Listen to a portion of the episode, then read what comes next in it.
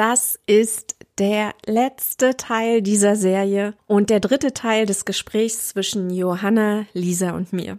An diesem Tag war es mittlerweile schon spät abends. Wir alle waren seit 8 Uhr morgens auf den Beinen und auch inhaltlich rauchte uns ganz schön der Schädel. Mir, weil ich inhaltlich wahnsinnig viel neuen Input bekommen habe, total viele neue Denkanstöße und ich denke, für die Mädels war es auch nicht weniger herausfordernd, weil wir ja wirklich einen wilden Ritt durch alle Themen dieser Serie an dem Abend, an dem Tag gestartet haben. Wir haben über Restorative Justice gesprochen.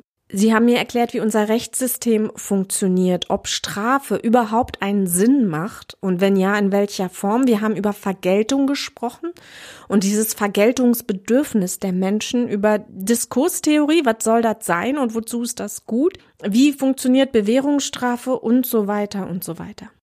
Johanna und Lisa waren extra angereist, Johanna sogar aus Köln. Die Deutsche Bahn hatte dann Verspätung, das heißt, ich musste dann auch noch das Aufnahmestudio, was ich extra reserviert hatte, canceln. Wir sind dann irgendwie in meinem Coworking Space in Berlin ausgewichen.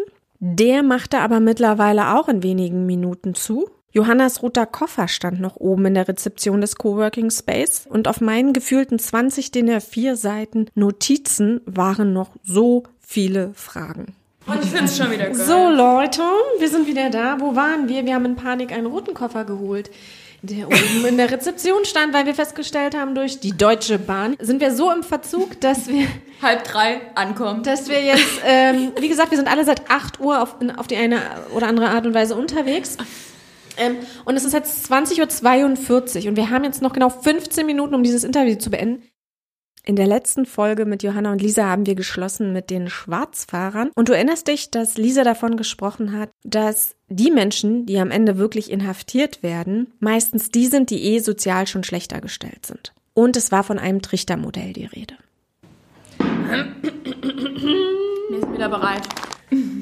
Ach so, hast du die Pyramide im Kopf von vorhin? Hast du die das noch? Das war nie mit. Das war die Pyramide mit, wer wird straffällig, wer wird erwischt, ah, fuck, wer das ist, war, ähm, wer also wird hell, überhaupt inhaftiert? fällt und dass die Inhaftierten nur eine ganz kleine Anzahl. Habe ich falsch zugeordnet.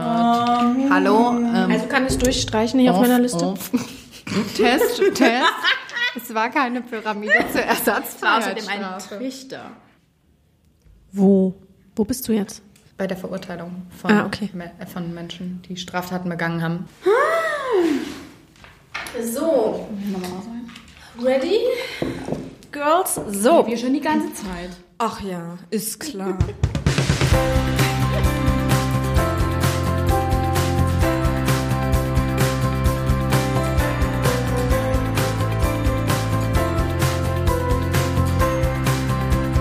Ihr Lieben, das ist die letzte Folge dieser Serie und die dritte und letzte Episode des Gesprächs zwischen Johanna, Lisa und mir. Das heißt, du darfst dich freuen auf ein wirkliches Serienfinale. Das heißt aber auch, dass all die Begriffe, die wir bis hierhin in sieben Episoden gedroppt haben, nicht nochmal erklärt werden. Wenn dich Dieter Gokaschs Lebensgeschichte und meine Erfahrungen in der Woche, die ich mit ihm verbracht habe, interessieren, dann starte einfach mit Episode 1. Wenn du einfach mehr über Lisa, Johanna und die Themen der Restorative Justice wissen willst, kannst du bei Episode 6 anfangen. Außerdem noch eine ganz kurze Triggerwarnung. Pädophilie wird in dieser Episode kurz angesprochen werden. Wir schmücken das nicht mit Details aus, aber wir werden es thematisch ansprechen. So, bevor wir jetzt direkt ins Interview einsteigen, lassen wir ein allerletztes Mal in dieser Serie Dieter Gokasch zu Wort kommen. Unseren in Anführungsstrichen Ex-Knacki, wie er sich selbst nennt, Schwerverbrecher, Mörder und Yogalehrer. Wir springen also noch ein letztes Mal zurück in der Zeit zu seiner Lesung.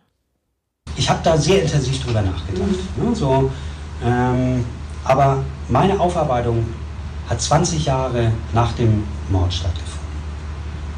Und ist es nicht eine unglaubliche Überheblichkeit von mir, wenn ich dann hingehe, um die Wunden wieder aufzureißen, um Vergebung zu erfahren? Es gibt bestimmte Arten, wie Opfer von Straftaten mit Straftaten umgehen. Das hängt von den Persönlichkeiten der Opfer bzw. der Angehörigen von Opfern ab. Es gibt welche, die werden dann Nebenkläger im Verfahren oder kommen zumindest zum Termin, um denjenigen, der ihnen dieses Leid angetan hat, zu sehen um den mal in die Augen gucken zu können. All das ist in meinem Fall nicht, nicht gewesen. Also muss ich davon ausgehen, dass die in der Stille mit sich selbst das ausgemacht haben. Und wer bin ich, dass ich da jetzt hingehe und die Wunden wieder aufreiße, um meiner Vergebung willen? Da habe ich mich ganz bewusst dagegen entschieden. Und das, obwohl ich im Gefängnis dafür Bonuspunkte in meine Akte, äh, in meine Akte gesammelt hätte. Ich bin jetzt gerade auf einer Tagung, morgen früh fängt die, morgen Mittag fängt die an, zum Täter-Opfer-Ausgleich gerade. Ich arbeite mit Richtern zusammen, die Restorative Justice äh, betreiben.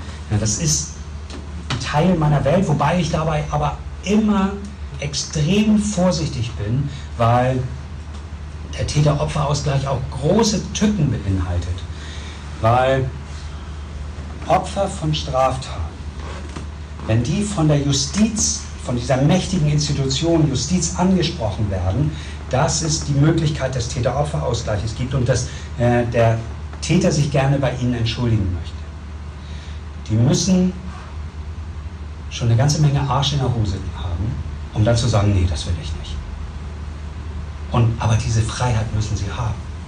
Und ich stehe dem insofern ein bisschen kritisch gegenüber, dass ich der Meinung bin, wenn es einen Täter-Opfer-Ausgleich gibt, dann soll der vom Opfer ausgehen und nicht von den Tätern. Weil ähm, nur dann wird die Freiheit der Opfer nicht nochmal äh, übergangen und sie werden nicht wieder zum Opfer gemacht. Also dass es darum geht zu sagen, oh ja, das war blöd von mir, tut mir leid. Äh, also denke ich einfach erstmal. Also soll ich da wirklich hingehen? Nee, äh, Entschuldigung, bitte, ich sage nicht, und sagen, es tut nein, mir nein, nein, nein, nein, nein, das meine also ich ich meine, nein, ich mein, nein, nein, der Täter-Opfer-Ausgleich basiert zum größten Teil darauf, dass der Täter seine, die Schuldhaftigkeit seines, seines, seines Verhaltens anerkennt und die Verantwortung dafür übernimmt. Ähm, und, und das, das, ist, das, ist, das ist der Punkt. Das habe ich ja öffentlich schon lange getan. Aber ich, ich kann ja schlecht auf die Opfer zugehen, wenn die keinen Kontakt mit mir haben.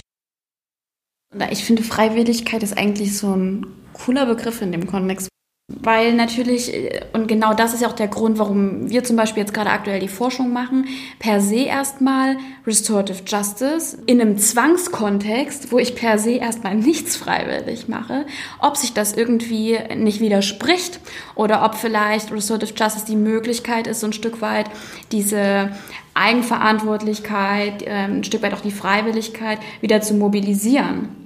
Und die Selbstbestimmung. Und die Selbstbestimmung und Partizipation am Prozess. Denn ganz oft bin ich ja einfach ein Spielball, will ich jetzt mal überspitzt. Ähm. Äh, du hast gerade gesagt, ob sich das nicht widerspricht, dass Restorative Justice äh, zwangsverordnet ist oder so, sage ich jetzt mal. Zwang nee, in, in einen Zwangskontext geholt wird. Also der Zwangskontext wäre dann für dich äh, Inhaftierung. Ja, aber auch innerhalb dieses Kontexts ist es ja dann freiwillig. Mir wird es angeboten und ich möchte es tun oder auch nicht. Genau. Also es ist ja nicht. Ja, und da ist die Frage, inwiefern ist es tatsächlich freiwillig? Man muss sich vorstellen, das sind Menschen, die immer die Hoffnung haben, eher entlassen zu werden. So schnell wie möglich ein Leben in Freiheit. Ich meine, man darf nie vergessen, ähm, wenn man in Haft ist, nimmt man einem Menschen das eigentlich krasseste, wo man denkt, das vermeintlich krasseste, nämlich die eigene Freiheit. Und natürlich ist es ein natürlicher Trieb, nie ohne Grund ist Flucht auch ungestraft, wenn man genau, Fluchtversuche äh, ungestraft, ein natürlicher Instinkt, in Freiheit zu kommen. Und manche tun dafür alles oder versuchen dafür alles zu tun. Und dann kann es sein, dass man gegebenenfalls in so einem Zwangskontext vielleicht auch denkt, ja, wenn ich jetzt an so einer Maßnahme teilnehme, hat das vielleicht gute Chancen, dass ich eher entlassen werde. Zwei Sachen. Johanna hat nämlich, oder auf jeden Fall bei der Tor war das nämlich auch im Gespräch, dass wenn es vor oder während der Verhandlung, muss ich jetzt gleich in meine Notizen mhm. nochmal wühlen, tatsächlich auch strafmildernd wirkt. Das hat mich sofort angepiekt. Da habe ich gedacht, na super, dann ist mir ja der, äh, die Intention völlig klar von dem Menschen. Na, Fakt ist, die haben ihre Strafe zu dem Zeitpunkt, wenn die inhaftiert sind schon. Also nee, aber ich rede jetzt davon, man kann ja diese, dieses, ähm, diesen Täter-Opfer-Ausgleichsgesprächsgeschichten ähm, durchaus schon machen während der Anklage. Du meinst während des Strafverfahrens. Genau, schon, und dann wirkt es eventuell mildernd auf das Urteil. Genau, das ist durchaus ein Thema. Das Thema habe ich zum Beispiel auch thematisiert. Und das wird ihnen vielfach unterstellt. Und ich möchte sagen, dass es ein Stück weit immer menschlich ist, wenn man das als Zielgedanken mit hat Seine Es ist eigenen Vorteile Seinen eigenen nachzugehen. Vorteil nachzugehen. Das würde ich per se sogar mir unterstellen, wenn ich in so einer Situation bin. Das würde ich gar nie abstreiten. Aber wenn man sich mit denjenigen unterhält und sie befragt, dann ähm, kommt ganz oft raus, dass das gar nicht unbedingt der eigene Zielgedanke ist immer dahinter. Also in den Interviews hat sich, um jetzt ohne dass ich konkrete Zahlen nennen kann, weil wie gesagt, Auswertung startet jetzt erst, hat sich ein was rausgestellt, dass ganz oft einfach mal dieser geschützte Rahmen stattfindet, dem Opfer zu erklären, warum es zur Tat gekommen ist und sich zu entschuldigen. Und nein, nicht immer nur im Hinblick darum, um einen eigenen Vorteil zu erlangen, sondern einfach das jemanden sagen zu können, dem Betroffenen das sagen zu können. Und das muss ja auch per se nicht schlecht sein, wenn jeder aus der Situation seinen Vorteil hat. Wir reden hier immer nur vom Vorteil für einen Täter. Ja, vielleicht sollten wir mal den Fokus auch ein Stück weit wegnehmen, Fokus für äh, den Vorteil für den Täter, sondern den Fokus hinrücken, welche Vorteile hat es vor allem fürs Opfer. Mein Claim wäre halt, meine Behauptung wäre, dass das Opfer nicht wirklich was davon hat, wenn es nicht aus den richtigen Beweggründen passiert. Also sagen wir mal, ich bekomme eine Entschuldigung oder ein tolles Gespräch oder was auch immer da abläuft, können wir gleich nochmal genauer reingehen, weil ich glaube, die Menschen können sich noch nicht genau vorstellen, wie das dann aussieht. Die stellen sich Hannibal Lecter vor und der sitzt dann hinter irgendwelchen Gittern und entschuldigt sich. Vielleicht reden wir da auch nochmal kurz drüber. Ja. Wenn es aus dem falschen Beweggrund passiert, nämlich nicht, klingt vielleicht in dem Zusammenhang lächerlich, wenn wir über Mord sprechen, aber ich sage jetzt mal nicht von Herzen kommt, Nee, das klingt gar nicht bescheuert. Na, ist aber es klingt so sehr idealistisch. Nee, ist auch so. dann Und- bringt mir das als Opfer nichts. Ja, das ist richtig. Und das, das wissen die, ich nenne es jetzt auch mal so plakativ Täter, das wissen die. Und ganz oft sind zum Zeitpunkt der Verhandlung die Täter noch nicht in der Lage, Tateinsicht, ähm, zu Tateinsicht zu gelangen. Das bedarf zum Teil Behandlungen, das bedarf zum Teil die Inhaftierung. Das, das können, zum Teil stehen die unter diesem Zeitpunkt noch unter Drogeneinfluss. Also jetzt soll keine Entschuldigung sein, aber einfach nur mal, um die Situation zu schildern. So, und ähm, in den Interviews, sowohl mit Opfern oder Betroffenen, sage ich jetzt mal, als auch ähm, jetzt in Interviews mit den Tätern kommt raus, dass der Zeitpunkt zur Verhandlung tatsächlich ungünstig ist und der Wunsch von Betroffenen tatsächlich zu einem späteren Zeitpunkt ist, weil sowohl Opfer als auch Täterinnen einen gewissen zeitlichen Ablauf nach der Tat benötigen, um darüber zu sprechen. Und deswegen forsche ich ja nur jetzt auch zu dem Thema ähm, Strafvollzug, weil ganz oft erst in der Phase des Strafvollzugs von Seiten des Täters die Einsicht kommt für die Tat und ansatzweise eine Opferempathie entwickelt werden kann. Und ähm, das so ein Stück weit, also insbesondere die Tateinsicht, eine Voraussetzung natürlich ist, um so eine gelingende Begegnung letztendlich zu schaffen. Plus, man darf sich das ja nicht so vorstellen, dass man einen Täter oder eine Täterin hat und ein Opfer und die dann aufeinander loslässt. Ja. Also da finden Vorgespräche statt. Da wird vor allen Dingen, also getrennte Vorgespräche, da wird auf beiden Seiten werden Motivationen abgefragt, da werden Bedürfnisse abgefragt, da wird abgefragt, unter welchen Voraussetzungen eine solche Begegnung überhaupt denkbar wäre. Dürfen bestimmte Sachen, welche Sachen sollen gesagt werden, welche Sachen dürfen vielleicht nicht gesagt werden. Das sind Vorbereitungsprozesse, die auch bei, sage ich mal, leichteren Straftaten in Erstgesprächen stattfinden, die aber je schwerer die Straftat eben ist oder sich darstellt, umso länger auch in diese Vorbereitungsphase Zeit bedürfen. Noch dazu sind wir nicht in der Situation, dass wir sagen können, einer will das, dann machen wir das. Sondern wir sind in der Situation, dass es von beiden Parteien aus freiwillig, ja, ich sag jetzt mal, passieren muss. Und das muss sich ja nicht zeitlich überschneiden. Also es gibt auch sehr, sehr viele Fälle, in denen TäterInnen und Opfer niemals zum gleichen Zeitpunkt diese Freiwilligkeit hatten Und dann kommt es aber auch nie zum Ausgleich. dann kommt es nie zu der persönlichen Begegnung. Es kann sein, dass dann man über eine Shuttle-Mediation zum Beispiel. Shuttle? Shuttle-Mediation, genau. Also wie der Bus Shuttle. Genau. Von der einen Seite Inhalte festhält. Ah, das habe ich hier mit Stille Post. Ne? Genau. Weil das war auch auf der Pressekonferenz. Da meinte er, das kann auch über Stille Post pass passieren. Das ist mit dem Shuttle, was du gerade meinst. Genau, Mhm. und da gibt es jetzt Möglichkeiten, Videobotschaften, Briefe, jegliche Form der nicht direkten Oh, Kommunikation. das ist schon. Oh Mann, jetzt bin ich aber, glaube ich, voll die. Äh, eine Videobotschaft von dem. Oh Mann, ich habe gerade voll die. Das ist echt Ich stelle es mir immer noch wahnsinnig hart vor, eine Videobotschaft von dem zum Beispiel als Mörder meines Kindes. Oh, das ist schon alles eine ganz harte Geschichte, oder? Das sind harte Geschichten und keiner sagt ja, dass das einfach ist. Die Frage ist, was haben die Tatbeteiligten davon? TäterInnen können Verantwortung für ihr Handeln übernehmen. Sie können die Hintergründe zur Tat beschreiben. Sie können sich mit den Folgen ihrer Tat auseinandersetzen, die ja vielleicht nicht nur sind, ich habe nur, in Anführungszeichen, ich habe jemanden umgebracht, sondern was bedeutet das eigentlich für Hinterbliebene? Ähm, Opfer können im Hintergrund. Wir lachen, wir lachen, weil wir wissen nicht genau, ob das Techno-Mucke ist. Auf jeden Fall irgendein. Wir sitzen ja hier in einem großen Coworking Space in Berlin, wo ich einen Raum gemietet habe, weil das Studio konnten wir leider nicht, äh, ähm, das gebuchte Studio konnten wir nicht in Anspruch nehmen wegen der Deutschen Bahn. Sagen wir es, wie es ist. und deswegen sitzen wir jetzt in diesem nicht schallisolierten Raum und äh, hören jetzt gerade so schon Party, Feierabendmusik, weil wir haben es jetzt mittlerweile 19.20 Uhr und scheinbar machen alle schon Feierabend.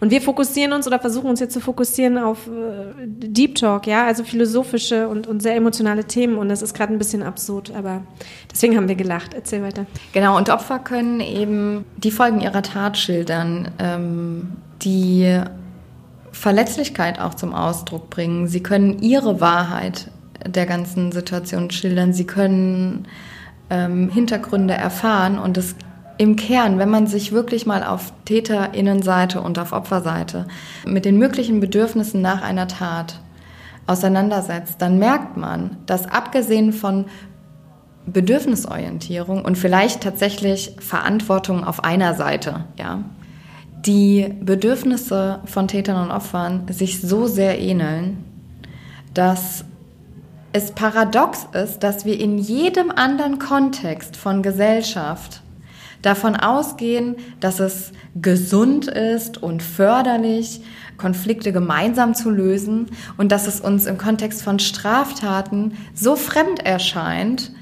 Ich meine, man muss sich das vielleicht auch noch mal bildlich vorstellen. Es gibt eine Situation im Leben, die eine Tat darstellt. Und das, was wir machen, ist, diese beiden Personen systematisch voneinander zu trennen. Die einzige Person, die mir Fragen und Antworten geben kann, die in diesem Kontext auftreten, ist die Person, die direkt daran beteiligt war. Und unser System unterstützt das eigentlich gar nicht. Es kommt nicht in einer Verhandlung zu einem Gespräch zwischen Täterinnen und Opfern. Na gut, in einer Verhandlung selbst. Ähm, ich, ich, brauche mal so ein Beispiel. Ne? Also sagen wir mal, es ist jetzt eine Missbrauchsthematik oder eine Vergewaltigung oder so. Ich hätte jetzt ehrlich gesagt auch keinen Bock, weiß nicht mal, ob ich die Kraft hätte, dem ins Gesicht zu gucken, den anzusehen, weil dann irgendwelche Erinnerungen. Also das kann ich schon nachvollziehen.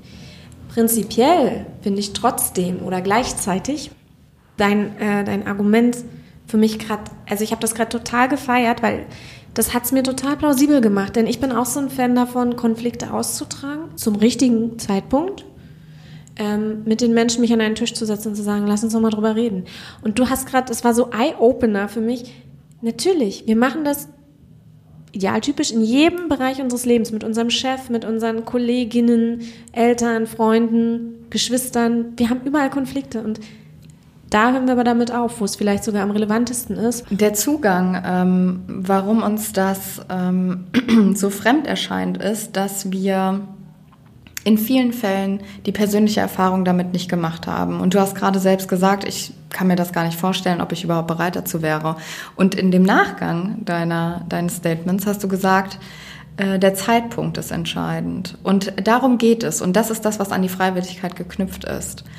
Ich kann direkt nach der Tat, je nachdem, welche Tat das war, habe ich ich habe zu jedem Zeitpunkt meines Lebens das Recht, das zu empfinden, was ich empfinde. So. Und wenn ich nach einer Tat empfinde, dass ich nicht bereit bin, meinem Peiniger oder meiner Peinigerin gegenüberzutreten, dann ist das dein absolutes Recht so. Und das kann ja auch keiner nehmen, das ist deine Empfindung. Zu einem anderen Zeitpunkt. Ich muss bestimmt gleich GEMA zahlen für diesen Podcast, weil jetzt kommt auch noch äh, ein Soundtrack hier mit Text. Ja. Ich glaube, der, der ganze Text ist mit auf der Aufnahme. Nee, egal. Das ist kein guter Moment für einen Scherz, aber Erzähl weiter, sorry. Was ist gute Musik? Was hören wir denn da eigentlich gerade? Ich Paul Kalkbrenner. Welches von ihm ist denn das? Ähm, was mit Feed? Ähm, Das ist Feed grad- Your Head? Das ist gerade, also vom Text her vielleicht passend, aber der, der ungünstigste Beat für dieses ernste Thema. Wir waren beim Zeitpunkt. Genau, und zu einem anderen Zeitpunkt ist es vielleicht genau das, was deiner Bedürfnislage entspricht. Ähm, streiten wir gerade das Thema äh, der sieben Stufen der Trauer. Kennt ihr das Modell mit ähm, das Grief-Modell? Genau. Zu den Stufen gehört eben eine Phase der Wut, dann auch eine Phase vorher des, das, also ich glaube, die erste Phase ist, dass du es denyst. Denial, ne? Dann Wut und Hass, dann sowas wie eine Depression, so ein totaler Einbruch und irgendwann kommt, glaube ich, auch Forgiveness als Stufe, ne? Und das meinte ich mit, es muss zum richtigen Zeitpunkt kommen. Wenn ich gerade in der Hass- und Wutphase bin oder in der Verdrängungsphase, kann ich nicht. Kommt drauf an. Vielleicht habe ich ja auch das Bedürfnis, meinen Hass und meine Wut zu teilen. Ja, also ich denke mir, die Freiwilligkeit hängt mit der Bereitschaft zusammen und die Bereitschaft hängt mit den Bedürfnissen zusammen. Und genau da setzt eigentlich Restorative Justice an, Amen. sich diese Freiheit zu nehmen, den Zeitpunkt zu bestimmen, die Form zu bestimmen, also einfach nach den Bedürfnissen der Beteiligten. Denn es kann zum Beispiel genauso falsch sein, wenn ich alle Phasen durchlaufen tatsächlich habe. Habe ich als Betroffener vielleicht für mich entschieden, jetzt ist es abgeschlossen und dann wäre zum Beispiel die Begegnung an der Stelle mit dem Täter das Schlechteste, was er machen könnte. Dann will man es vielleicht doch nie, weil es eine Retraumatisierung einfach wäre, wenn man dann nochmal auf den Täter trifft. Dann ist der Zug vielleicht auch schon abgefahren. Das kann man aber wiederum auch nie pauschalisieren. Das ist das, was ich glaube, was so wichtig ist. Ähm, das Strafverfahren selber ist ein sehr ähm, stark gerahmtes Verfahren, was immer wieder den gleichen Ablauf hat. Das entspricht aber nicht den Bedürfnissen von Opfern, aber auch nicht den Bedürfnissen von Tätern. Wir versuchen das der Einfach halber immer in leichte und schwere Straftaten. Nee, völliger Quatsch. Es kann jemand auf einen Handtaschendiebstahl viel emotionaler reagieren, als man das von vornherein erwarten würde. Und mit viel komplexeren Ängsten. Das heißt, man kann das noch nicht mal nach Straftaten ähm, irgendwie einordnen, weil es unheimlich individuell ist. Das stimmt. Mir hat eine Bekannte erzählt, während sie im Urlaub war, ist jemand in ihre Wohnung eingebrochen. Das heißt, ihr ist körperlich kein Harm passiert. Sie musste es auch nicht mit ansehen, hat sich auch nicht erschrecken müssen, weil er vor, er sie erst vor ihr stand, ich weiß nicht. Und ähm, trotzdem, als sie in die Wohnung kam, hat sie dieses Gefühl nicht mehr losgelassen. Etwas, jemand, das Böse, das Fremde war hier drin. Da ist kein Mord passiert. Es war ein Einbruch, ne? Und trotzdem hat sie exakt auch diese ganzen Prozesse durchlaufen. Ja, also bei Wohnungseinbruchsdiebstahl, das muss ich nochmal dazu sagen, das nimmt prinzipiell in solchen Untersuchungen einen sehr gesonderten Stellenwert ein. Also ähm, das ist jetzt auch nie nur die Erfahrung deiner Freundin, sondern das ist ein allgemeines Phänomen, dass das immer so ein bisschen rausschlägt, weil diese Privats- und Intimsphäre, die durch einen Einbruch äh, stattgefunden hat, dermaßen außen ins Wanken gerät und durchbrochen wird, dass das als super schlimm empfunden wird. Und ganz oft, zum Beispiel in Opferbefragungen, klar geworden ist, auch, auch unter anderem auch in, damals in meiner, dass die zum Beispiel noch weniger für eine Begegnung mit dem Täter bereit sind. Einfach weil das so ein krasses ähm, Erlebnis für die war. Obwohl selber persönlich gar nicht zu Schaden gekommen sind. so Und es eine rein materielle Geschichte vermeintlich ist. Also da ist, also Wohnungseinbruchsdiebstahl nimmt da nochmal eine ganz gesonderte ähm, Rolle ein in solchen. Der Viktimisierungsgrad Ähm, genau. da ist sehr, sehr hoch. Der Viktimisierungsgrad und der ist höher als bei, bei, Bei einer Körperverletzung zum Beispiel. Nicht, äh, du kannst Aber es das kannst du nicht pauschalisieren. Nee, nee, aber Genau. das sind eure Erfahrungswerte, dass die bei Körperverletzungen eher bereit sind zu einem Ausgleichsgespräch oder was auch immer, als bei einem. Ach, das ist mega interessant. Ähm, ich habe hier noch was gefunden, darauf wollte ich dich eh ansprechen und ich glaube, das ist das, was du vorhin auch meintest, äh, was auch wieder bei der Pressekonferenz aufkam. Ihr hattet gesagt, die Gesellschaft und der gesamte Gerichtsprozess sind auf Differenzierung ausgelegt, während Tor aber auf Zusammenführung ausgerichtet ist. Fakt ist, dass die Individuen voneinander getrennt werden. Das, was ich vorhin gesagt hatte, dass TäterInnen und Opfer im Strafprozess nicht ins Gespräch miteinander kommen. TäterInnen machen Aussagen, Opfer machen, wenn dann, als Zeugenaussagen. Aber das, was Fakt ist, ist, dass das eine passive Rolle ist. Ja, und das, was die Restorative Justice bietet, sind aktive Rollen. Aktive Rollen für Konfliktbearbeitung und Konfliktlösung. Und das ist das, was wir in europäischen und internationalen Studien einfach auch belegt finden, dass ähm, auf Opferseite ein wesentlich größeres Potenzial damit verbunden ist, einen positiven Beitrag äh, zur Traumabewältigung zu leisten und auf Täterinnenseite der Einfluss im Kontext Resozialisierung höher ist. Ähm, wie hieß die Dame nochmal, die das Book of Forgiving rausgebracht hat? Äh, Frau Tutu von Frau Furt. Tutu, genau, über die sprechen wir gleich nochmal ähm, in der letzten Runde beim Thema Vergebung. Und sie hat eben gesagt, im Rechtssystem geht es um das Zuschreiben von Schuld. Ähm, ist eine Serie von, Aus es ist jetzt eine Übersetzung, weil sie hat Englisch gesprochen, ist eine Serie von Ausradierungen. Was meint das mit der Serie von Ausradierungen? Sie hat gesagt, ähm, eine ganze menschliche Person, der Mensch als Ganzes, das wäre viel zu viel. We paint an image of a man that deserves punishment. Und der Mensch wird sozusagen seiner Dimensionen beraubt. Wir versuchen die Menschlichkeit des Täters auszulöschen, denn das würde die Strafjustiz überfordern.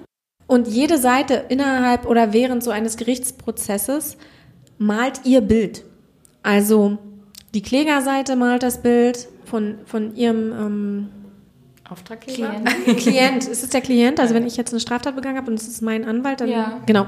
Also die Täterseite, sage ich jetzt mal, malt ein Bild von dem Klienten und die Opferseite von dem Opfer oder irgendwie so.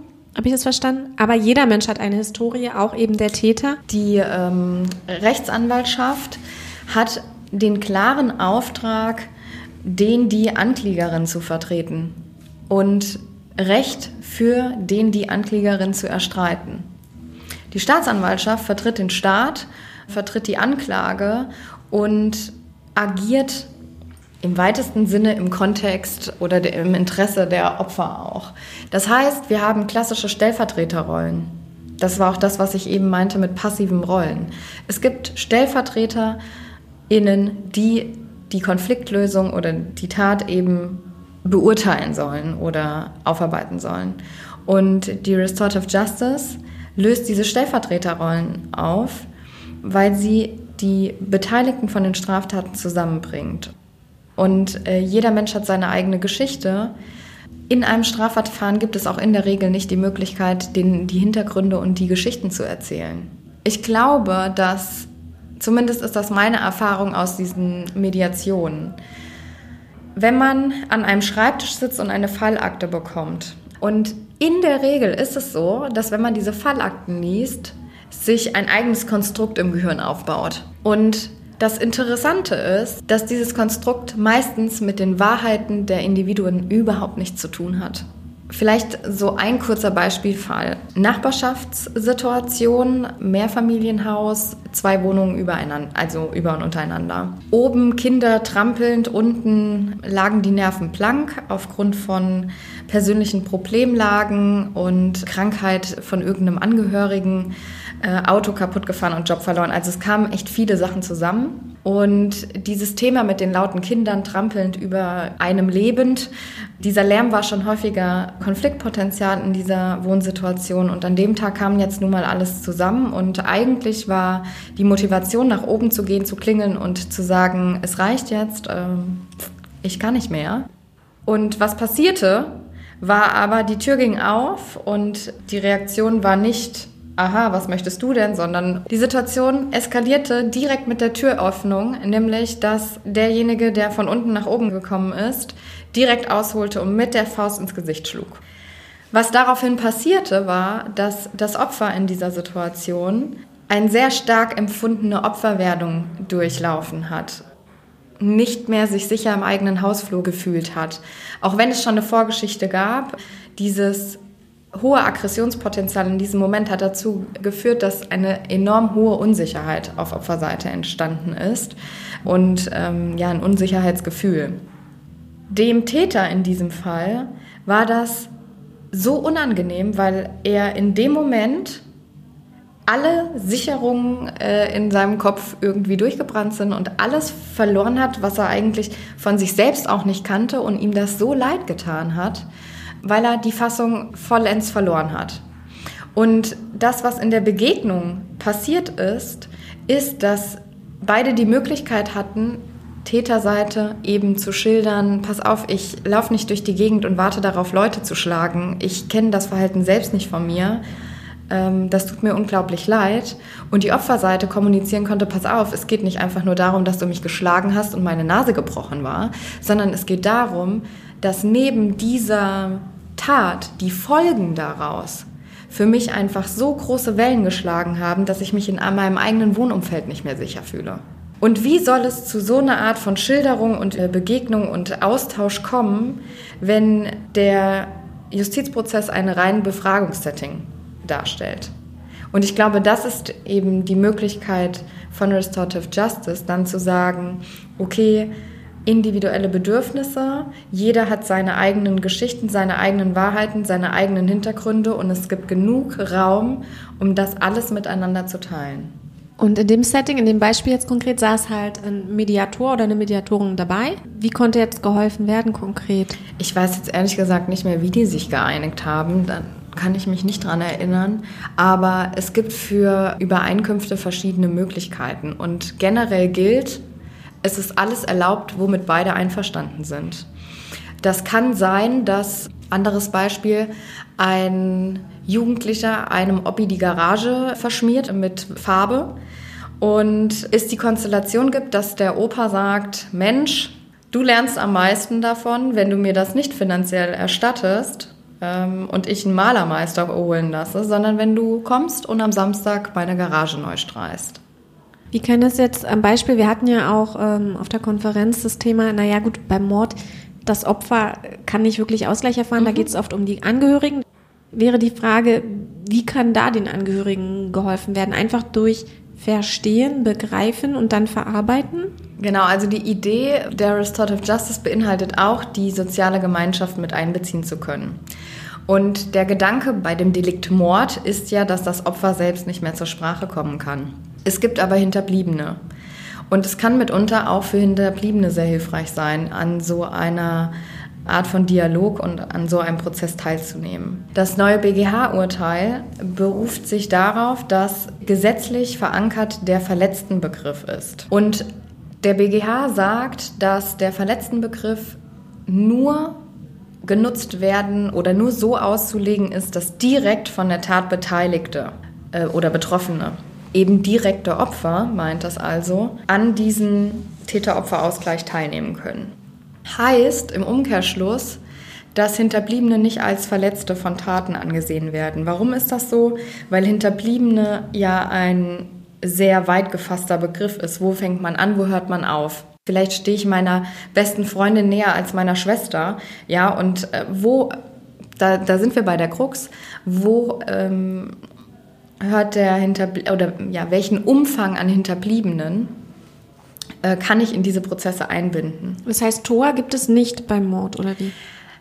TOA gibt es auch beim Mord. Die Besonderheit ist, dass von der Philosophie der Restorative Justice her gedacht, auch die Hinterbliebenen an diesen Prozessen beteiligt werden können. Der BGH aber sagt, unsere gesetzliche Grundlage mit dem verletzten Begriff beinhaltet nicht die Hinterbliebenen. Das ist klar, aber wie löst für man die das Praxis? Genau, Genau. für die Praxis bedeutet das, dass, ich sag mal so, die TOA-Fachstellen müssen ja irgendwoher ihre Gelder beziehen und viele Fachstellen sind eben, rechnen über Fallpauschalen ab.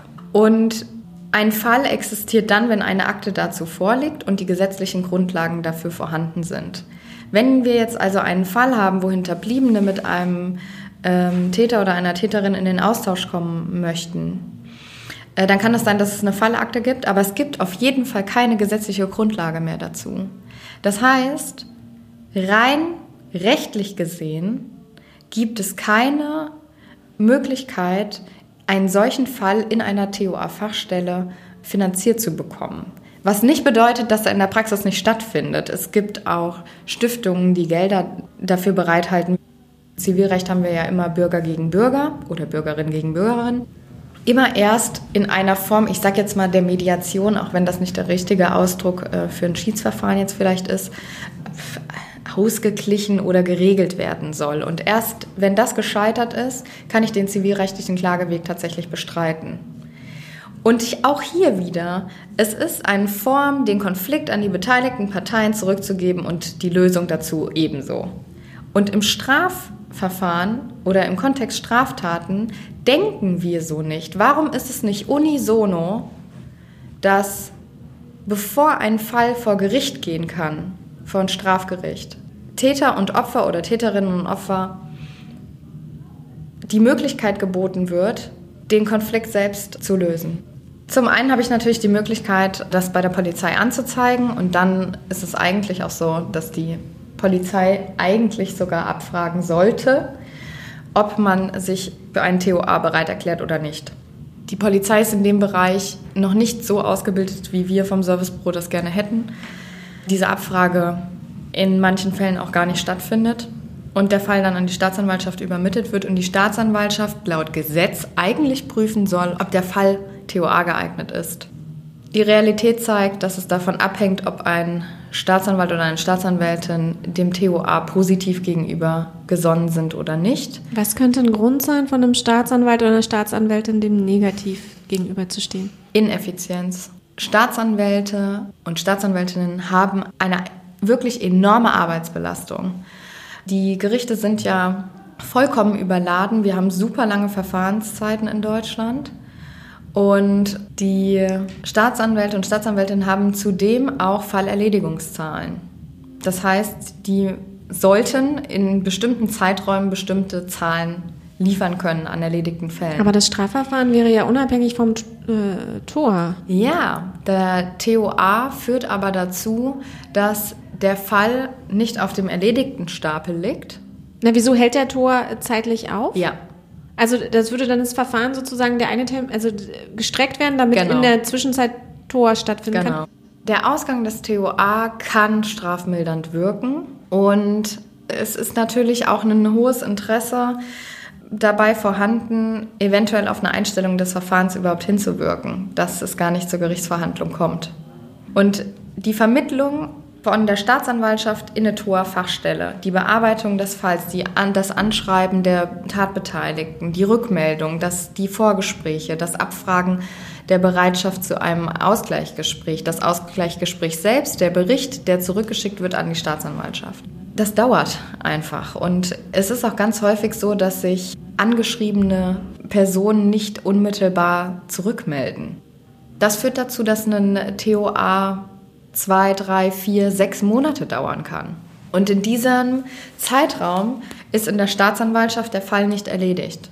Das heißt, die Frage, die sich von der Handlungslogik der Staatsanwaltschaft stellt, ist, was bringt mir der TOA? Und da muss ich leider darauf antworten, erstmal nicht viel. Erstmal führt es dazu, dass die Fallerledigungszahl nicht, ähm, kein, also kein posi- positiver Ein, äh, Ausgang, äh, Einfluss. Oh Gott, ja. Falls ihr euch fragt, Lisa ist noch da. Ja. Wir haben jetzt hier ein sehr langes äh, Zwiegespräch geführt.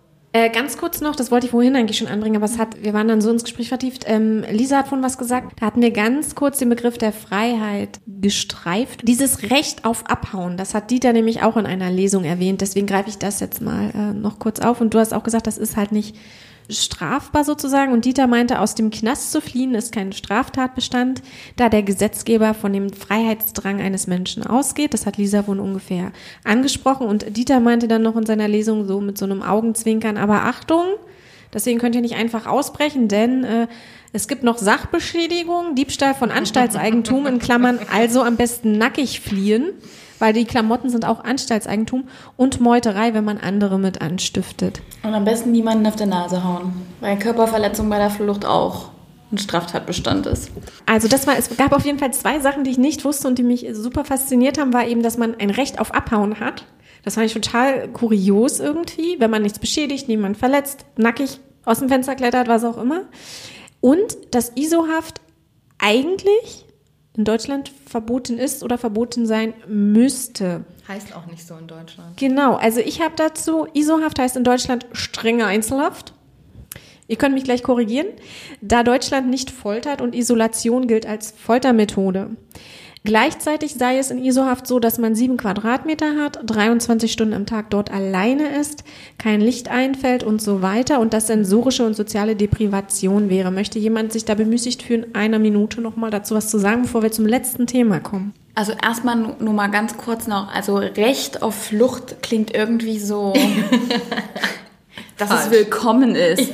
Also das ist bloß so, dass es keine strafbare Handlung als solches ist, ohne dass jetzt dafür so dieses Lanze zu brechen, dass jetzt hier jeder ausbrechen soll. Aber Moment mal, wenn ich nichts beschädige, was bei einem Ausbruch schwierig sein sollte. Aber sagen wir mal, ich beschädige nichts und ich habe keine Klamotten an, nehme auch nichts mit und verletze niemanden und stifte niemanden an. Und sie fassen mich danach und sperren mich wieder ein. Dann habe ich null Sanktionen, null Sch Ja. Das Einzige, was dir passieren kann, und das ist was, was man mit berücksichtigen muss, das ist keine Strafe im offiziellen Sinne. Aber Vollzugslockerungen brauchen für, für denjenigen oder diejenige erstmal kein Thema sein. Alles klar, okay. Gut. Also, ISO-Haft. Das System hat seine Mitte. Naja, ISO-Haft, ja. Ähm, ein sehr kompliziertes Thema. Ähm, wenn wir in, andere Terminologie einigen. ja, Wir haben doch hier genau. strenge Einzelhaft. Ja. Ist das auch falsch? Weil das hat Ja, Dieter, glaube ich, also so genannt. ich, ähm, ich muss jetzt ehrlich gerade sagen, ich will, richtig. es ist Einzelhaft und ich glaube, äh, die bezeichnen das dann auch gerne als Einschluss dann, also dass sie praktisch, es bedeutet im Endeffekt, ähm, es gibt in der JVA, muss man sich vorstellen, wenn man normal in Haft ist, äh, seiner Arbeit nachgeht und ähm, äh, ein Großteil der Inhaftierten gehen tatsächlich auch Arbeit nach oder macht eine Ausbildung innerhalb der JVA, Schulausbildung, Berufsausbildung etc gibt es Einschlusszeiten, die sind dann meistens abends bis früh, dann hat man verschiedene Aufschlusszeiten. Und wenn Zwangsmaßnahmen angeordnet werden aufgrund von ja, Disziplinarsachen, die da angefallen sind, dann kann es passieren, dass man eben keinen Aufschluss bekommt. Das bedeutet also, ich bin 23 Stunden in Haft und die eine Stunde, die ich Aufschluss habe, bin ich alleine. Also ich habe dann nicht diesen Gemeinschaft äh, auf der, also es gibt ja einen Gemeinschaftshof und dann bin ich nicht mit der ganzen Gruppe an Inhaftierten im Hof, sondern bin allein für mich. Ja, ähm, weil Dieter meinte, er war in, einem, in einer extra, ich sag jetzt mal Zelle. Also das war jetzt nicht Ja, aber ich nehme an, wir äh, Er hat das Piepshow dieser, genannt. Ähm, ich sage jetzt mal plakativ Gummizelle oder? Also er hat gesagt, ich kann das mal kurz aufdrücken, er hat gesagt, er nennt das Piepshow, äh, das wird so genannt wegen der Fenster und dem Neonlicht und das ist so dünnmaschig, der, der, das Gitter vorm Fenster, dass man tatsächlich eigentlich gar nicht wirklich rausgucken kann. Reden wir jetzt tatsächlich von dieser, ich nenne es jetzt mal böse Gummizelle. Ich muss es jetzt einfach mal, damit wir begrifflich uns. Also er hat gesagt, er war sieben Jahre in Isolationshaft, aber man darf es nicht so nennen in Deutschland, weil ISO-Haft ist halt eine Folter. Und er war auch nicht an Stück. Er war nicht an, am Stück. Er war in den 25 Jahren Haft insgesamt sechs oder sieben Jahre zusammengezählt in Einzelhaft. Also wenn, wenn wir jetzt nicht von dieser, das klingt so scheiße, Gummizelle reden, das ist eine Zelle, wo man auch nur ganz begrenzt, und das kann es definitiv nicht sein, denn da kann man, ich glaube, maximal 24 oder 48 Stunden festgehalten werden und dann muss es auch richterliche Beschlüsse geben, wenn das weitergetragen werden soll. Das ist zum Beispiel, wir reden jetzt von einem Inhaftierten, der eine starke Drogenproblematik hat und der kommt plötzlich in einen kalten Entzug rein und rastet dort komplett aus. Oder es gibt eine starke Eigengefährdung. Genau, da, da meinte Dieter, damit man sich nicht durch den Suizid der Haft entziehen So, kann. dann gibt es solche Möglichkeiten. Das ist ähm, eine Besonderheit in den Räumen, ist, dass die komplett videoüberwacht sind, was in der Regel im normalen Haftraum nicht der Fall ist.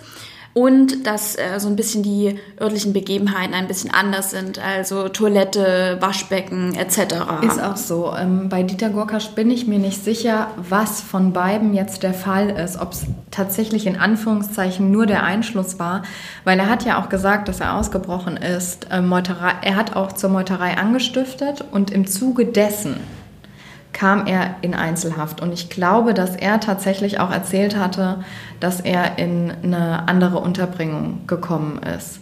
Na, aber es ist doch letztendlich ISO. Also nur weil das Wort sich ändert. Ich meine, wenn ich es richtig verstanden habe und ich habe es jetzt nur vom Hören, ich habe es nie live gesehen. Ja.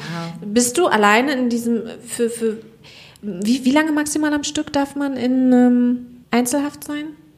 Das weiß ich Nein, nicht. bei Einzelhaft weiß ich nicht, ob also wie das wie das Ob da das abläuft. Ähm, das, da bin ich überfragt. Es geht jetzt Weil ich glaube, er war mehrere Jahre in ja, Einzelhaft deswegen am ist Stück. das definitiv nicht diese Ich glaube, das längste, was er am Stück war, waren, glaube ich, zwei Jahre. Und in den 25 Jahren Haft war er insgesamt, wenn man es zusammenzählt, sechs oder sieben Jahre. Aber überleg dir doch mal zwei Jahre am Stück ja.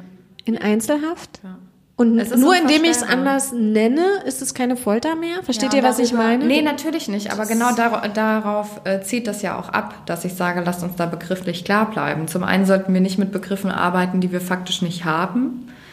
Aber ja, wir können es verwerflich nennen tatsächlich. Ja. Also es ist was. Ich kann das. Er meinte auch in dem, in dem Interview, äh, sperren sie einen Hund in den Zwinger und fragen sie sich, ob er danach äh, sozialer wird.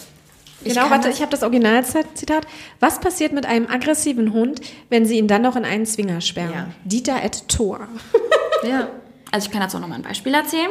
Ich hatte eine Interviewsituation, wo ein Inhaftierter mir freudestrahlend entgegenkam und mir erzählte, dass er sich die ganze Zeit auf dieses Gespräch gefreut hat, weil er momentan unter Einschluss ist. Es gab ein Disziplinarverfahren, muss intern was gelaufen sein. Und ich die Einzige war, die ja außerhalb des Vollzugsbeamten, der ihm Essen bringt, mich gesehen hat. Und das für ihn immer das absolute Hocherlebnis an diesem Tag war. Und er erzählte mir das freudestrahlend. Ich fand es eher unheimlich traurig. Und das ist jetzt diese überspitzte Version von Haft. Das ist aber immer wieder genau der Punkt, wo wir bei Haft stehen.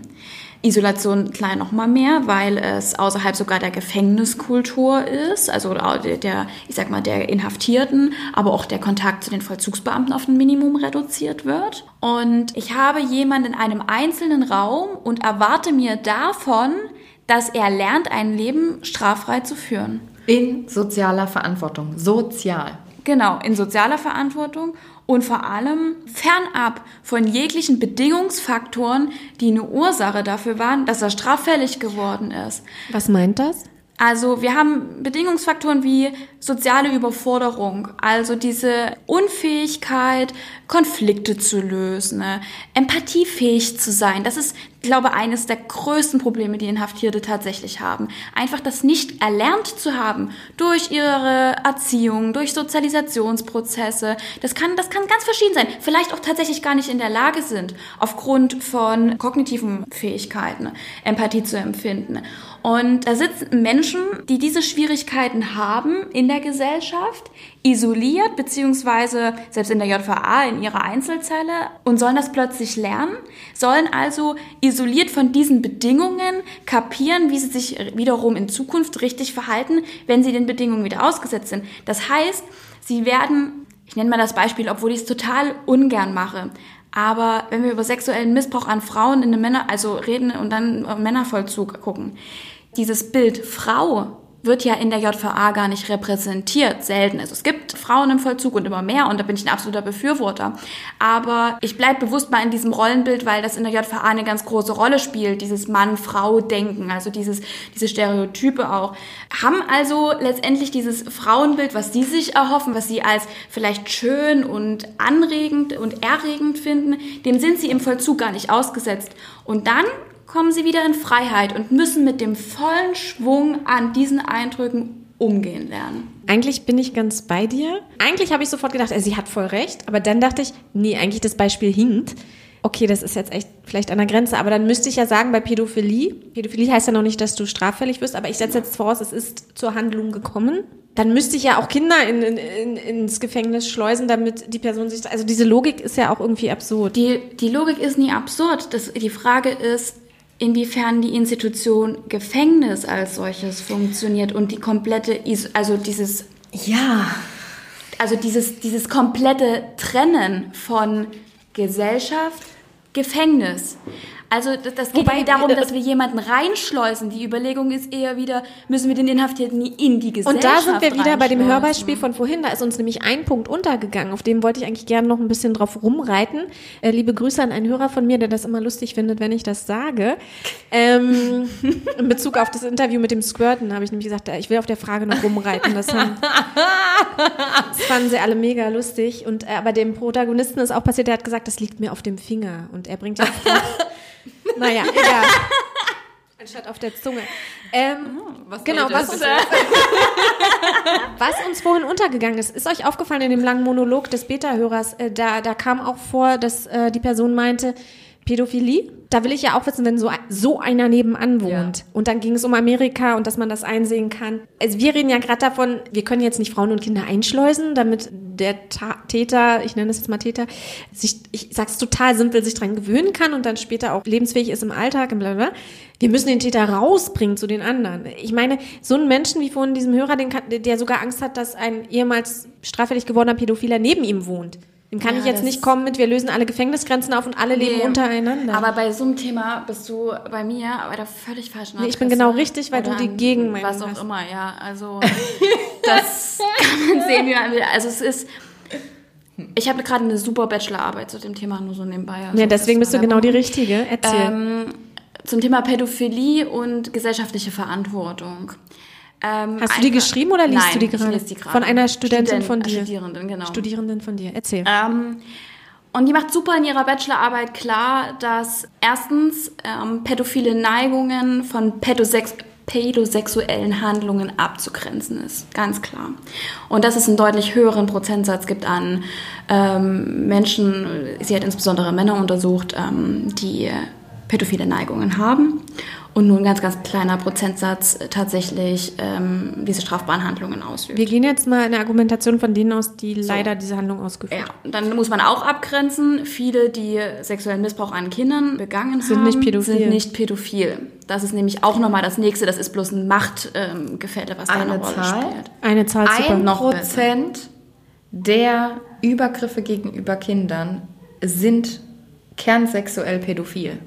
Ein Prozent. 99 Prozent der Übergriffe gegenüber Kindern sind aufgrund von Macht oder Gelegenheit. Äh, okay, aber das ist ja nicht sein Nee, Argument. ist- er genau, meint nee, ja eigentlich, nee, ja, egal jetzt ob pädophiler Mörder Ja. oder Ich Ja. wollte nur mit er will die nicht Begrifflichkeit, neben ne? sich neben, neben sich wohnen haben oder wenn sie neben ihm wohnen, will er das wissen dürfen. Er, er ist der Meinung, er hat ein Recht darauf, das zu wissen.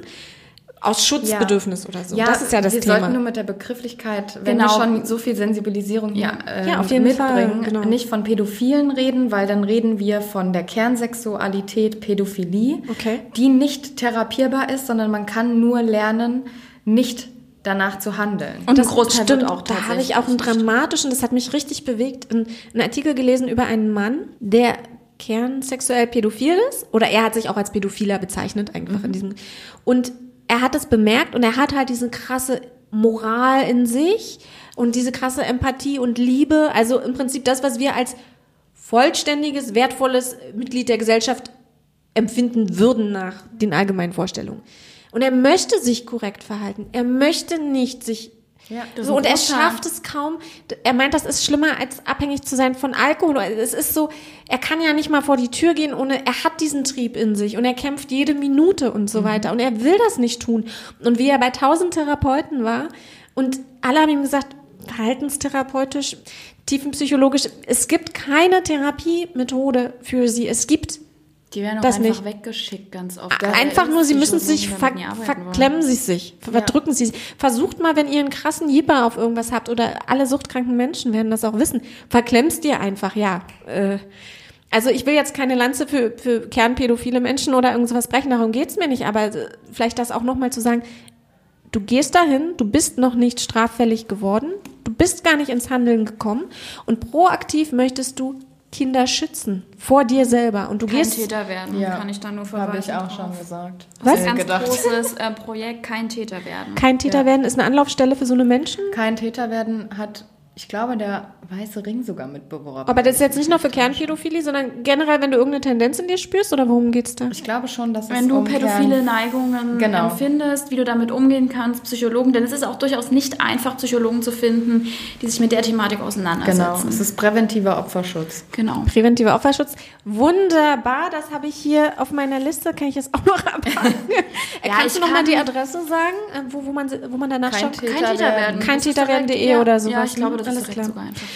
Ich kann, um nochmal darauf zurückzukommen, ich glaube, es ist, und das ist, glaube das, das Thema Täter-Opfer-Ausgleich, Restorative Justice, Straftäter, Justizvollzug, das ist so viel Unwissenheit.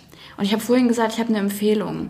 Um Unwissenheit so ein Stück weit, und das ist klar verständlich, dass es auch Unwissenheit ist, denn nie jeder ist Profi da drin oder nie jeder ist ein Experte und nie jeder hat es gelernt. Und das ist alles, ohne da irgendwie ähm, da was sagen zu wollen. Aber es gibt zum Beispiel in den JVA einen Tag der offenen Türen, wo man sich das mal angucken kann, wie das in der JVA abläuft. Sind dann die inhaftierten Menschen, Die sind haben Einschluss in der Zeit. also jetzt mal ganz blöde Frage, was heißt sehen die mich und ich sehe sie?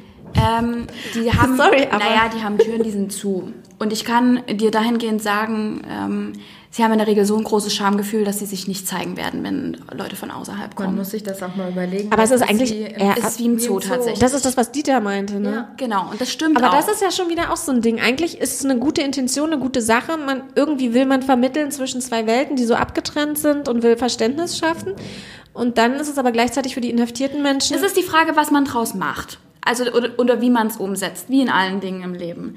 Und ich finde es aber, weil wir vorhin über die Haftraumgröße gesprochen haben und Hotelvollzug, es sollte jeder mal in einer Zelle, nee, Zelle ist, es tut mir sehr leid, dass selbst ich so eine Begrifflichkeit verwende, es sollte jeder mal in einem Haftraum gestanden haben und die Tür ist zugegangen. Ich bin kein Mensch, der an Platzangst leidet. Und ich habe das Gefühl gekriegt. Klaustrophobie, glaube ich, ist das Richtige.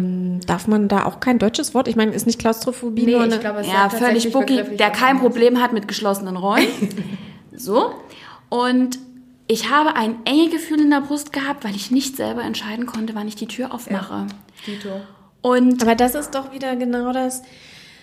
Wir haben vorhin so einen Hörer gehört, du hast deine emotionale, den hat das richtig aufgeregt, das Interview, ne? Das hat man gemerkt. Ich würde, äh, so wie ich ihn verstanden habe, er hat eine Stunde mehr als Feedback draufgesprochen, sagen, dass er an dieser Stelle, säße er hier mit am Tisch, sagen würde, ja, das geschieht ihm recht. Genau das ist die Genugtuung, die er ja möchte. Aber vielleicht kann man über solche Erfahrungen mal nachvollziehen oder, oder fragen, was es bringen soll, so ein Gefühl zu empfinden. Gibt es nicht bessere Wege? Ja. Was heißt denn, es geschieht ihm recht? Was, also, da, Das ist leider ein Satz, den ich oft gehört ja, habe. das ist absolut, ich, ich weiß auch, dass der so häufig benutzt wird, aber wir berauben Menschen für einen Zeitraum ihrer Freiheit. Das ist der größte Grundrechtseingriff, den wir hier irgendwie vornehmen können, äh, von Seiten des Staates legal. Es wird immer wieder mir gesagt, und nochmal, ich argumentiere nicht für mich als Dana. Ja, das Opfer hat jetzt gar nichts davon, das können wir auch nicht wieder gut machen und zurückbringen. Das ist so ein Haupt, ja, das Opfer kommt davon nicht wieder. Und der beschwert sich, dass er mal nicht aus, aus dem Zimmer darf, so nach dem Kommt Motto. es auch nicht. Es geht auch nicht darum, dass das Opfer von den Toten wieder auferstehen kann.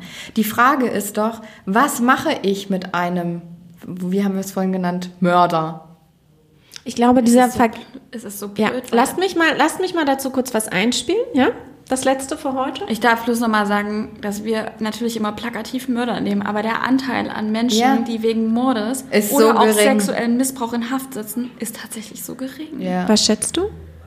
Oh Gott, schätzen. Ich, ich habe die Zahlen eigentlich, ich habe sie bloß jetzt gerade nicht vorliegen. Ja, aber der, der Hauptteil der Sitz ist tatsächlich ähm, Körperverletzung, Betrug. sind ähm, Betrugsdelikte, Raubdelikte. Ja. Das, äh, das, ist, das, das, ist der, das ist die gängige Praxis. Und es ist auch das Gleiche, wenn wir sagen, ich will wissen, wenn jemand, der sexuell missbraucht hat, neben mir wohnt. Wisst ihr, was die Rückfallquote von sexuellem Missbrauch ist? Unter 4 Prozent. Und beim Mord, Moment, Auch die nicht. Zahlen für Mord sind nämlich noch geringer. Zwei 70 oder Prozent Rückfallquote haben wir allgemein. Man kann darauf sehr zynisch reagieren. Und bei Mord sehr, sehr gering. Der Hintergrund beim Mord, jetzt mal abgesehen von dem Fall Dieter Gurkasch, sind in der Regelung Beziehungskonstellationen. Und wenn der Mord begangen ist, ist das Problem beseitigt. Ja, und wir haben Ja, aber das Problem entsteht ja wieder. Wenn es zum Beispiel ein Mann ist, der schnell im Affekt wegen Eifersucht... kurz zynisch sein. Man muss solche Zahlen, das ist schon richtig, weil man muss solche Zahlen immer, es ist prinzipiell auch so, je älter man wird, umso geringer wird die Wahrscheinlichkeit, Ja. dass ich ähm, straffällig werde. Naja, natürlich, wenn ich 20 Jahre in Haft bin, bin ich auch 20 Jahre älter geworden. Das heißt also per se die Wahrscheinlichkeit, dass ich straffällig werde, hat sich schon... Wieso? Weil ich nicht mehr so fit bin oder warum?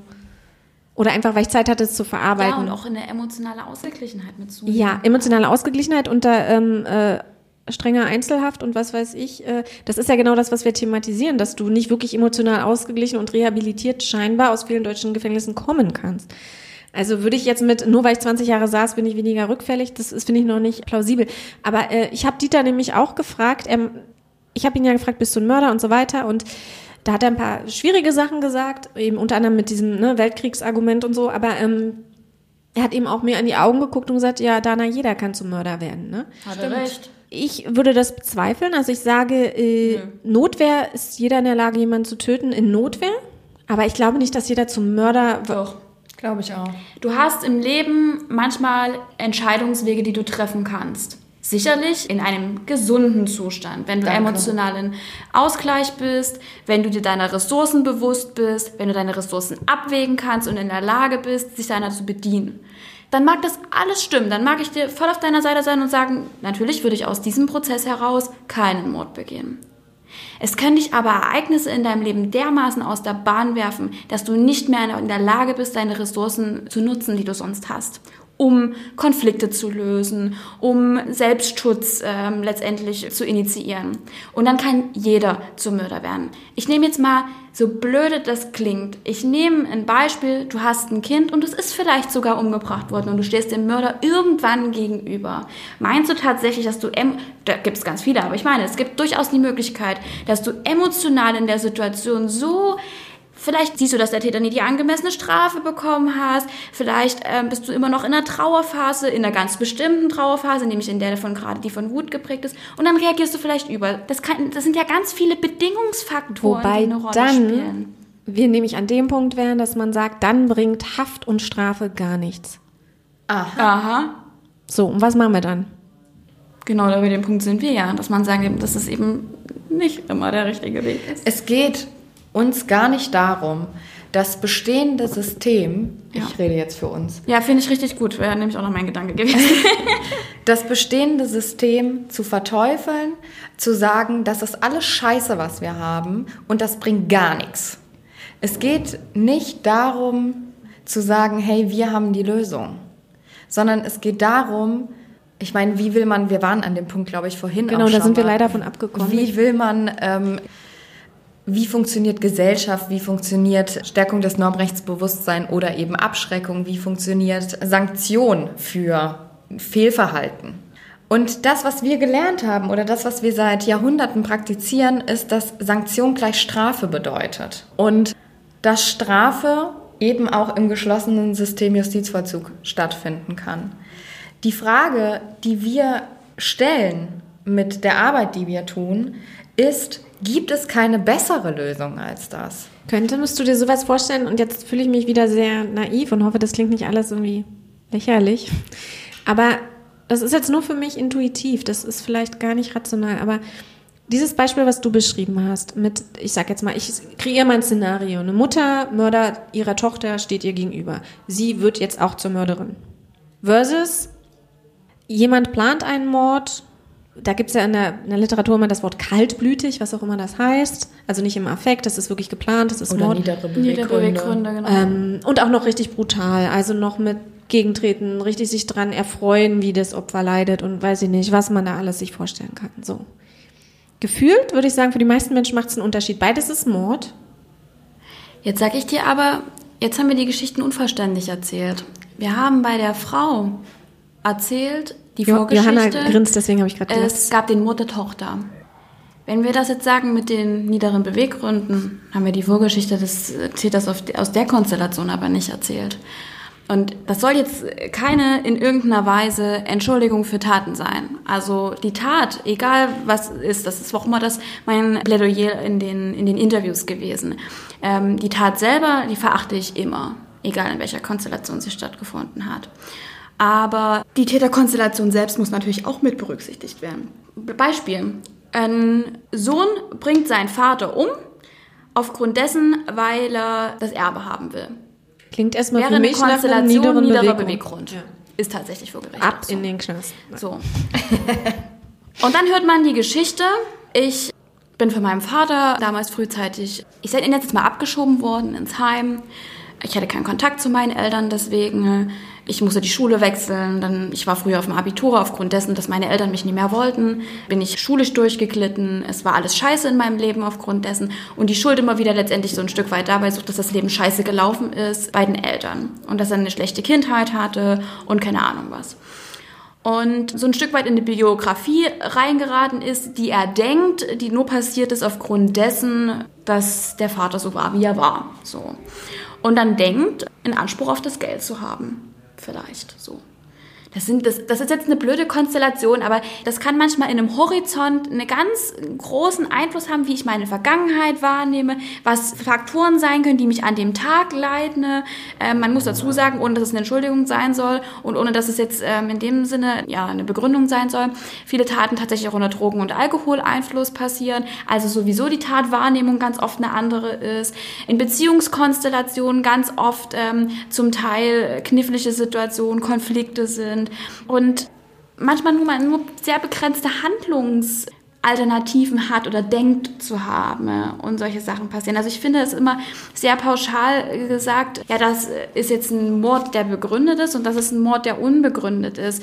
Ja, ich glaube emotional nachvollziehbar aus der Perspektive so schwer, weil wer sagt, dass das jetzt ein Grund ist, warum ich morden darf und wer sagt, dass es ein Grund ist, dass ich ich also, glaube, Bottomline wäre schon so der Konsens, Morden gleich nein.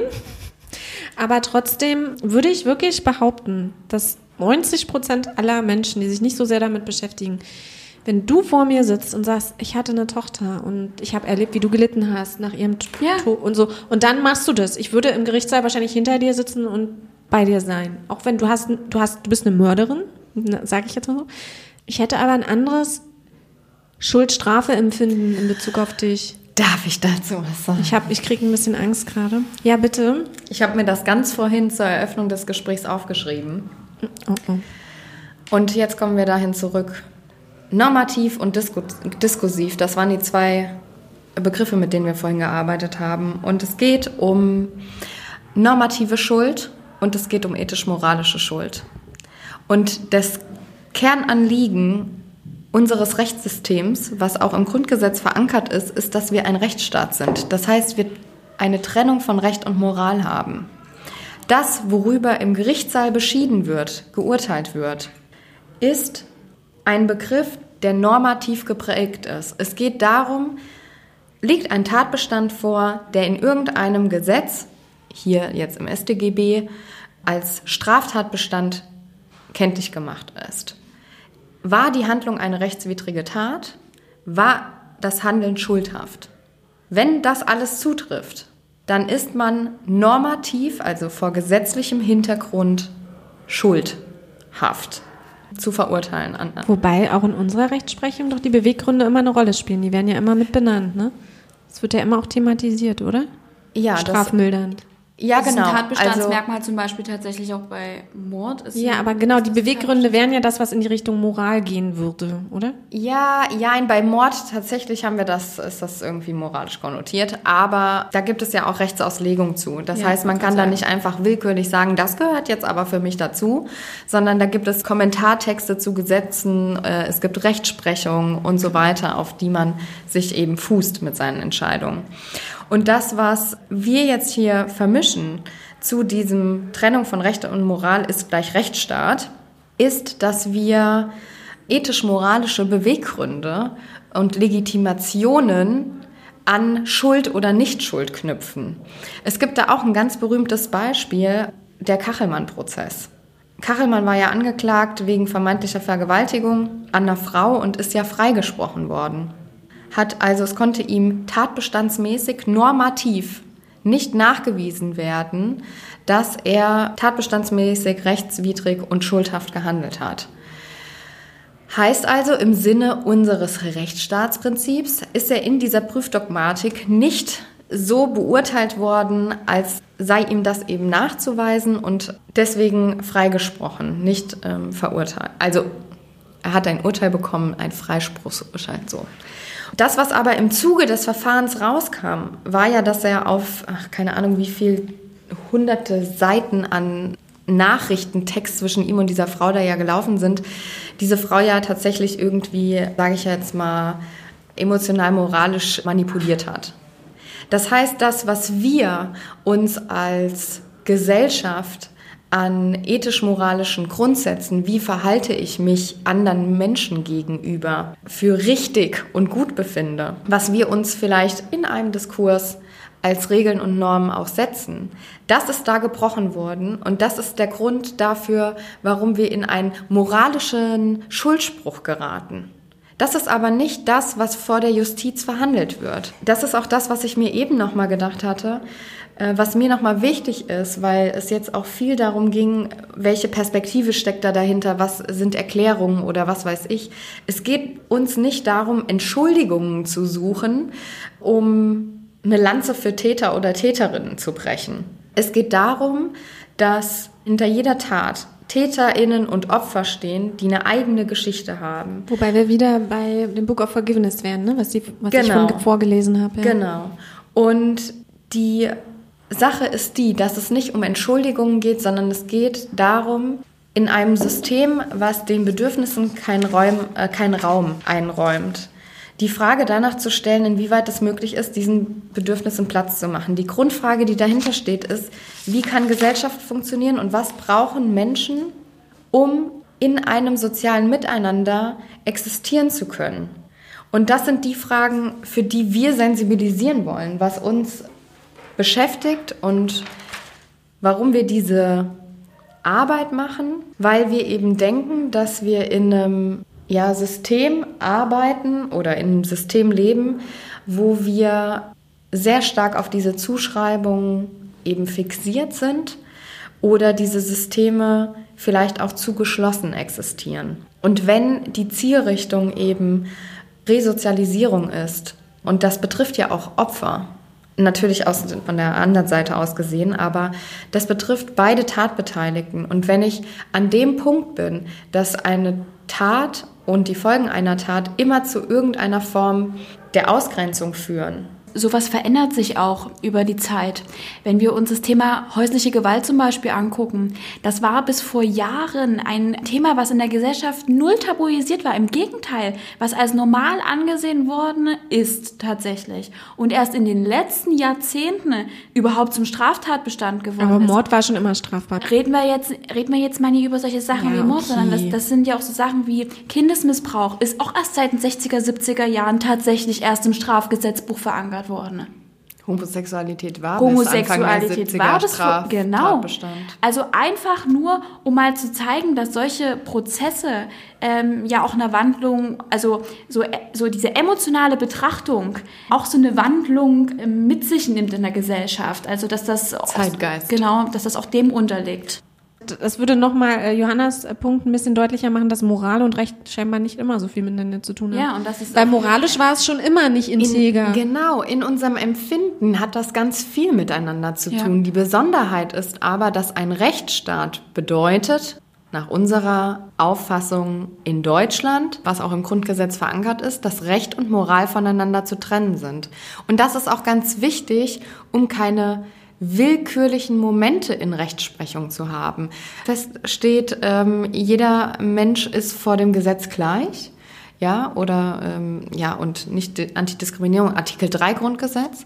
Wie will ich das denn gewährleisten können, wenn moralische Bezüge, die nicht nur Zeitgeist, sondern auch individuellen Ressourcen und so weiter und so weiter ausgeliefert sind ähm, und entsprechen, wie will ich denn die Gleichheit vor dem Gesetz ähm, Aber das? Rechtssystem, äh, es fußt ja letztendlich doch auf so einen Grundsätzen.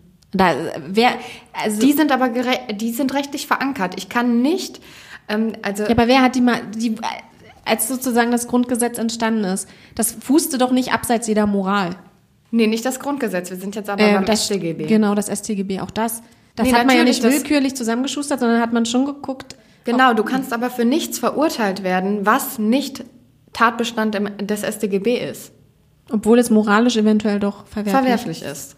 Gleichzeitig ist da drin auch die Strafzumessung geregelt. Ja, also es ist klar, du kannst für Mord bekommst du X, für Körperverletzung bekommst du Y. Aber sagen wir mal, X1 bis X2. Also Ja, wir haben Spannen angegeben. natürlich. Durchaus dann noch wieder Aber das wird ja auch von vielen als super ungerecht empfunden. Zum Beispiel, dass für, für Vergewaltigung finden viele sind zwei Jahre zum Beispiel zu wenig. Das, Ja, aber du kannst nicht zum Beispiel in einem, also Person A kann nicht für Vergewaltigung nach X verurteilt werden oder nach Y, sondern es gibt einen Paragraphen und der regelt den Tatbestand und die Strafzumessung. Ein und dasselbe Handeln führt in Deutschland zu ein und derselben idealerweise, ja. ähm, Fakt ist, dass der Grundsatz dahinter ist, dass ich versuche, den willkürlichen Moment zu minimieren, in dem Recht und Moral voneinander zu trennen Okay, sind. noch eine Frage. Das StGB, auf welcher Grundlage, mal ganz basal, als es ähm, Entstanden ist. entstanden ist, wann war das ungefähr? Pi mal Daumen, wie alt ist das? 100 Jahre? Die CCC Carolina, wie hieß das Ding denn? Google mal bitte. So, und das muss ja auf Grundlage von was denn entstanden sein? Die Grundlage sind doch gesellschaftliche Das Normen, oder? StGB ist tatsächlich ähm, Fuß auf ähm, NS-Deutschland. Genau. Aber Das findet, also man merkt das stellenweise tatsächlich auch. Die das, Grundzüge, das findet man noch. Also wir kommen eigentlich, wir waren ja vorhin mal bei Konflikte als Staatseigentum und Konflikte als Eigentum der. 1871 im Deutschen Reich. Im Deutschen Reich ist das praktisch und das. äh, Was 1871 ist dann aber nicht NS-Deutschland, was ich gerade Nein, gesagt habe. nein, ich habe ja gesagt, aber guck mal, bitte, guck mal bitte, wie CCC heißt. Ähm, Ca Carolina Criminalis irgendwas. Criminalis Ja, Carolina. Constitutio Criminalis Carolina, 1532. Wir kommen aus einer Entwicklung, die Konflikte als Eigentum der Individuen angesehen haben. Das heißt, das, was wir vorhin gesagt haben, den Konflikt zurückzugeben an die Tatbeteiligten, ist eigentlich was, was wir aus Stammeskulturen kennen. 1532 Constitutio Carolina Criminalis? Criminalis Carolina. Carolina, so rum. Das erste Grundgerüst gewesen, was tatsächlich eine Art Strafkatalog vorsieht und eine Grundlage dafür war, Konflikte nicht mehr als Eigentum der Individuen zu betrachten, sondern Konflikte als Staatseigentum zu betrachten. Und seitdem, seit 1532, hat sich da nicht viel getan. Wir haben eben gerade gelernt, dass 1871 Das Strafgesetzbuch im heutigen so auf, ist, man muss dazu sagen, es gab durchaus zu Zeiten der Weimarer Republik Tendenzen, die stark Richtung, also da zum Beispiel Resozialisierung ist da ein Thema gewesen, was groß aufgeploppt ist. wohlfahrtsstaatliche Entwicklungen. Ähm, solche Sachen, da war tatsächlich auch diese Bemühungen, diese Konflikte wieder ein Stück weit äh, zu den Beteiligten zurückzuholen, deutlich höher und ist durch die NS-Zeit letztendlich Ja. abrupt zum Stoppen gekommen. Denn zu dieser Zeit hat man sich dann wieder ganz stark auf diese, der Staat bestimmt, was richtig, was falsch ist und Bestrafungen. Und aus dieser Zeit stammt meines Wissens nach auch diese Formulierung in dem Mordparagraphen mit den niederen Beweggründen. Daraus stammt auch was solche Begrifflichkeiten wie Zuchtmittel. Ja, also das, was wir ähm, heute versucht haben darzustellen, nämlich Konflikte als Eigentum der Individuen zu betrachten, eigentlich nichts grundlegend Neues, sondern es ist der Ursprung von dem, wie mit Konflikten eigentlich umgegangen wurde. Restorative Justice kommt aus den USA, offensichtlich, vermute ich. Mhm. Kommt aus Kanada und Neuseeland. Und seit wann ist das eine Bewegung oder ein Name oder ein Term? da? Ist in den jetzt 70er und 80ern. 60er und 70er? Also Nee, irgendwas um die 70er oder 80er. 70er. Und wann schwappt das nach Deutschland als Tor? Dann wie viele Jahre später oder war das Ungefähr zehn? zehn Jahre später? Ich glaube, dass es in den Sie Ende der 70er in Kanada und Neuseeland ähm, irgendwie so etabliert hat. Genau. Lisa aus blättert gerade in ihrem eigenen Buch, das wir übrigens auch in die. Shownotes packen.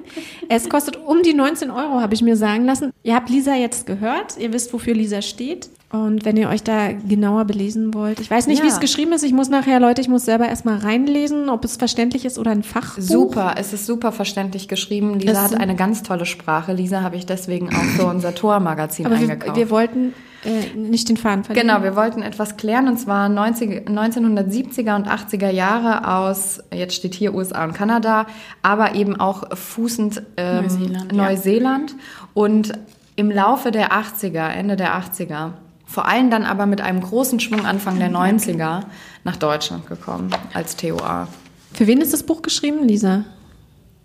Für wen? Ja, Zielgruppe und so. Eigentlich für gar keine Zielgruppe, eigentlich als hatte Masterarbeit. Langeweile und dachte, Nein, ich hab, ähm, musste eine Masterarbeit schreiben. Nee, Spaß. Ähm, ja, ist tatsächlich im Rahmen meiner Masterarbeit damals entstanden. Ne? Und ähm, ist jetzt so, was eigentlich nochmal, ähm, ja, ich denk, denke vielfach schon für Fachleute eher ist, weil es natürlich sehr stark theoriebasiert ist, ähm, aber auch mit einer kleinen eigenen Forschung. Also prinzipiell, und der Verlag steht eigentlich auch dafür, für alle Leute, die im weiteren Sinne damit tatsächlich Berührungspunkte haben mit Restorative Justice, Strafvollzug, Täter-Opfer-Arbeit, also auch Opferhilfe zum Beispiel äh, wäre ein Ansprechpartner. Was ich als große Stärke dieses Buches wahrnehme, ist tatsächlich der Anfang. Denn sie geht unfassbar toll auf diese grundsätzlichen Fragen ein, die wir heute irgendwie auch aufgerissen haben. Gerade die Einleitung des Buches, die Frage nach, was ist eigentlich Gerechtigkeit, wie kann Gerechtigkeit gedacht werden, wer ist beteiligt.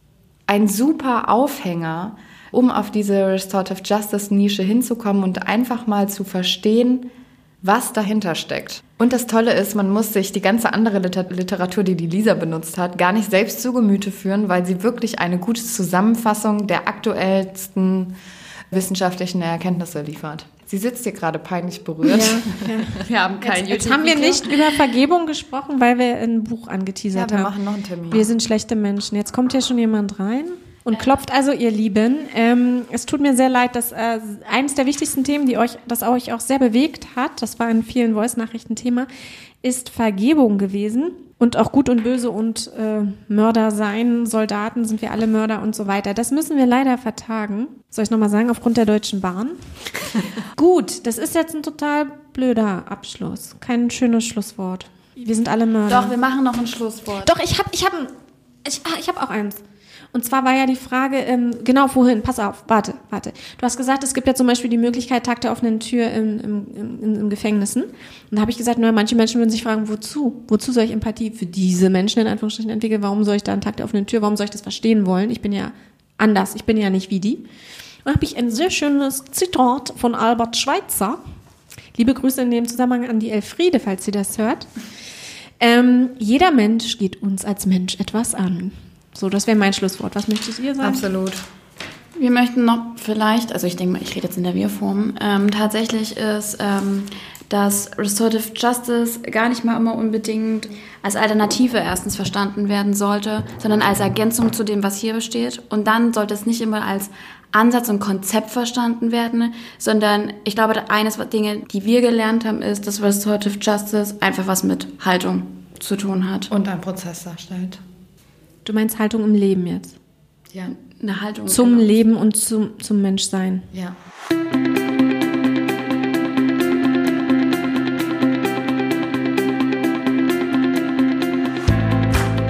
Und wenn du wissen möchtest, wie es weitergeht, unterstütze diesen Podcast mit deinem Beitrag unter www.dasguteleben-podcast.de-paypal.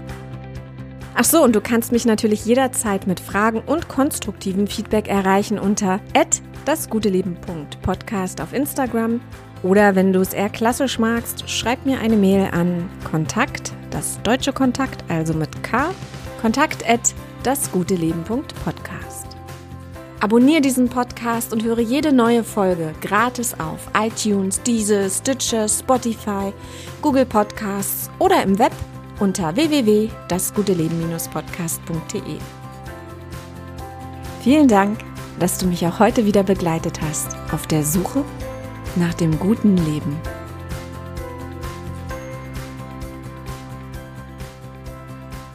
Das ist alles so absurd, auch ich habe gerade schon gesagt mit dem Kalbbrenner. Leute, das Pestraba zum Tag. Aber diese Stimmt. Erstmal diese bekloppte Musik hier. Also vielleicht nicht bekloppt, aber in dem Kontext, die ich jetzt auf dem Band. Aber ich, so doof es klingt. Aber ich liebe das, weil es nämlich keine gestellte Interviewsituation ja. ist. Weil ja, aber ihr featuret ist. das groß auf Tor hier, mega professionelles Interview mit dem guten Leben und dann. Ja, aber so ist es. Im Leben passieren so halt auch Sachen, die man nicht vorhersieht. Okay, ihr Lieben, das war's für heute mit Restorative Justice und Lisa und Jo. Ich hatte Anna. vorhin einen Redenanteil zur Haltung. Während du in deinem Handy. Die fangen sich schon an zu streiten während meiner Abmoderation. Leute, das gibt's noch nicht. Streiten tut sich hier Nein. niemand. Äh, Diskurse, Diskurse, Diskurse. bis dann, bis zum nächsten Mal, ihr Lieben. Tschüss.